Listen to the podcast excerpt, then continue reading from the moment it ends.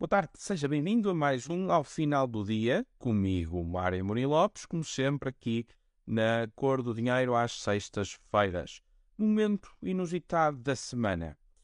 O nome Enid Blyton diz-lhe alguma coisa? Se calhar não.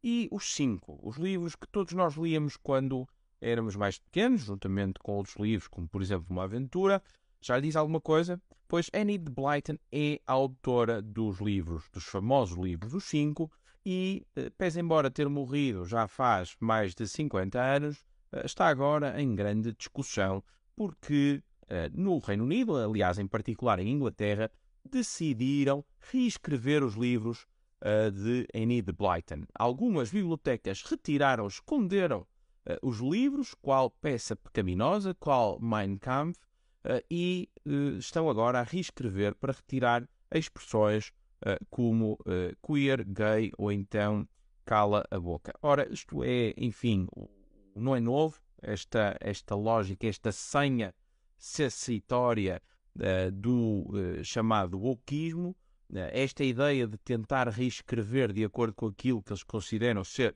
um princípio justo que não oprime uh, determinados grupos uh, e, portanto, um dos instrumentos para o fazer, uh, muito motivado pela ideia de que a linguagem é poder, é uma forma de poder, então há que mudar a linguagem para mudar estas estruturas de poder. E, portanto, agora a vítima deste ataque foi Enid Blyton.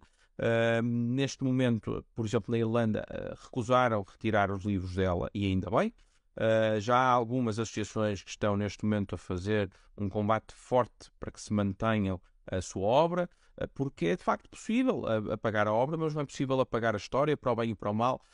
foram aqueles livros e tentar dar uma interpretação à luz de hoje e pegar em termos que nunca foram ou nunca tiveram qualquer problema, nomeadamente, por exemplo, cala a boca, é uma expressão convencional, corriqueira, que não ofende particularmente ninguém ou nenhum grupo identitário, como os woke gostam de fazer, que é dividir toda a gente em grupinhos, um, e, no entanto, uh, estes livros estão a ser, então, uh, alvo destes ataques uh, sensitórios.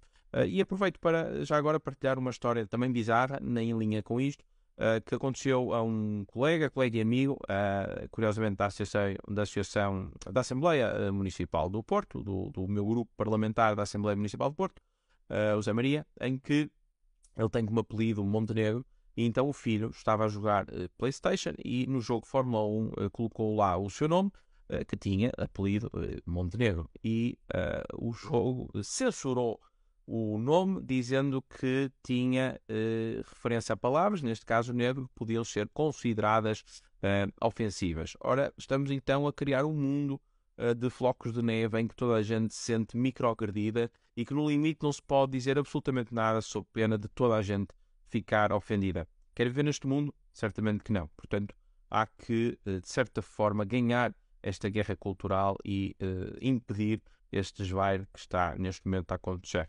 Deixo então isto para reflexão, desejando-nos um ótimo fim de semana e até para a semana.